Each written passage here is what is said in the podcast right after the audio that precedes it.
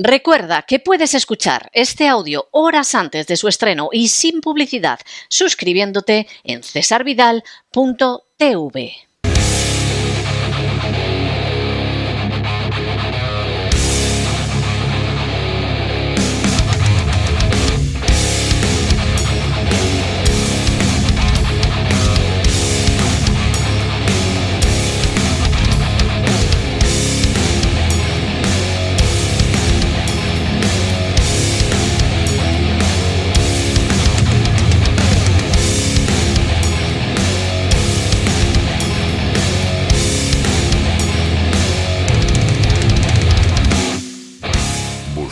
el Cao con César Vidal y Gustavo Vidal.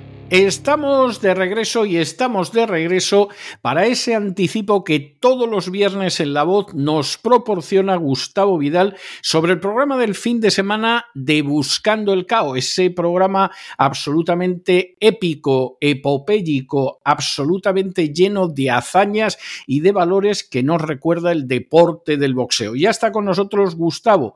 Gustavo, ¿por dónde vas a ir este fin de semana en Buscando el Cao?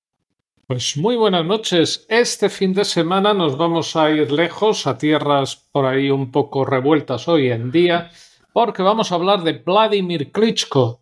Estuvimos hablando de su hermano Vitaly hace ya tiempo y ahora hablaremos de Vladimir Klitschko. Vladimir Klitschko es un boxeador, o era un boxeador enorme, al filo de los dos metros. Eh, estuvo a punto de romper el récord de Joe Luis de defensa. Se tiene 23 defensas del título mundial. Era un hombre absolutamente brutal. Eh, de 64 victorias, 53 fueron por KO. Y derrotas tuvo bien pocas. Entonces repasaremos lo de este hombre. Él es ucraniano, nació en Kazajstán, en, que es Kazajistán, que es de la antigua Unión Soviética, el 25 de marzo del 76 y bueno, pasó al retiro, a retiro en el 2017. Fue campeón mundial de peso pesado de la Federación Internacional de Boxeo, de la Organización Mundial de Boxeo, de la Organización Internacional de Boxeo, de la Asociación, bueno, de la revista de Ring y uno de los mejores libra por libra. ¿eh?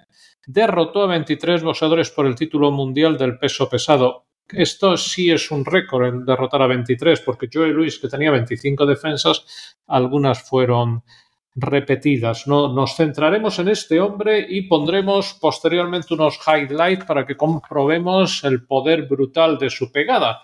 Y después de esto, pues pasaremos a las efemérides. La primera efemérides, que es una efemérides combinada, eh, tratándose del mes de octubre, pues tiene que referirse a ese 29 de octubre del 60 en Louisville, Kentucky, cuando debuta un jovencísimo y espigado Cassius Clay que viene de ganar la medalla de oro olímpica a un sujeto de un país del este de un apellido impronunciable, Pietrakoski o algo así. Y bueno, pues se presenta ante Tani Hansaker y bueno, gana por puntos, gana por puntos en un debut que defrauda a mucha gente porque esperaban una victoria por KO, pero lo cierto es que el chico se confió, como contaremos. Y también enlazando con esto y dentro de las efemérides, al día siguiente, el 30 de octubre, pero 14 años después, se produce el famosísimo combate de Kinshasa, Zaire, actual Congo, ese combate que tantas veces nos hemos referido cuando vuelve a proclamarse campeón del mundo contra todo pronóstico ante el enorme George Vic Foreman. Después nos iremos a Los Ángeles, California, porque un 29 de octubre del 77 Carlos Zárate noquea en el sexto asalto a Danilo Batista, imbatido hasta entonces, y retiene su corona del peso gallo del Consejo Mundial de Boxeo. Nos iremos también al 3 de noviembre del 2001 y hablaremos un poco de él, donde Kostia Sizu gana por KO en el segundo asalto a Yad Judah en Las Vegas, Nevada, y gana el título vacante del superligero y unifica la corona. Judah, haciendo honor a su nombre, pues atacó después al árbitro por la noche y a traición, pero bueno, llamándose así, la caramba, caramba, caramba. No podemos esperar otra cosa. Retrocedemos en el tiempo porque no queda otro remedio y vamos hacia un evento inolvidable acaecido el 3 de noviembre del 34 cuando el mexicano Baby Arizmendi gana en, en 10 asaltos a Henry Armstrong en México City. Bueno, Henry Armstrong está considerado por muchos el segundo mejor púgil de todos los tiempos, después de Ray Sugar Robinson. Y el gran mérito de esto, que se enfrentaron varias veces, es que Baby Arizmendi boxeó con el brazo izquierdo roto desde el segundo asalto. Pero claro, esta gran exhibición de coraje la tenía que hacer siendo mexicano y ante su público. Dijo, yo no pierdo aunque tenga el brazo roto. Y no perdió. Y finalmente, el 4 de noviembre, bueno, hablaremos de, estos, de este boxeador, ya hablamos la semana pasada, hace un tiempo, y de su rival hablaremos esta y la que viene, porque el 4 de noviembre del 78, uno de nuestros últimos invitados, Betulio González, gana por KO en el asalto decimosegundo a Martín Vargas. Martín Vargas era un púgil chileno que a muchos no les dirá nada, pero en su momento fue un auténtico icono pudo ser campeón del mundo, fue campeón de Sudamérica, se le escapó el Mundial y se puso de moda entre los viejos aficionados el grito de, guerra de pega Martín pega.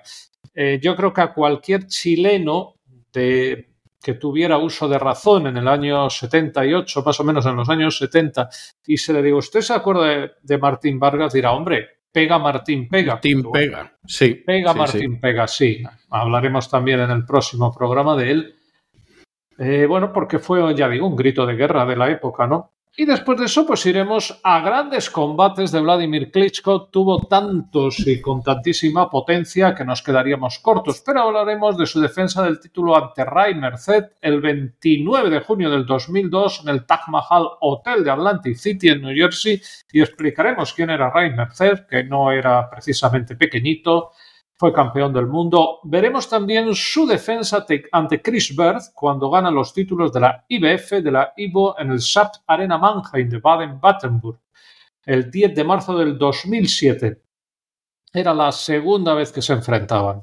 Y hablaremos también eh, de su defensa ante David Haye, un boxeador bastante bueno, inglés, que vence a los puntos el 2 de julio del 2011 en el Incent Arena de Hamburgo y retuvo los títulos de la IBF, de la IBO, de la Organización Mundial de Boxeo, de RIN, Lineal y ganó el de la Asociación Mundial de Boxeo. Después de estos tres grandes extractos de combate, nuestra despedida sureña y hasta el siguiente programa si Dios quiere. Que así sea. Nos vemos este fin de semana, Gustavo. Un abrazo muy fuerte. Un abrazo.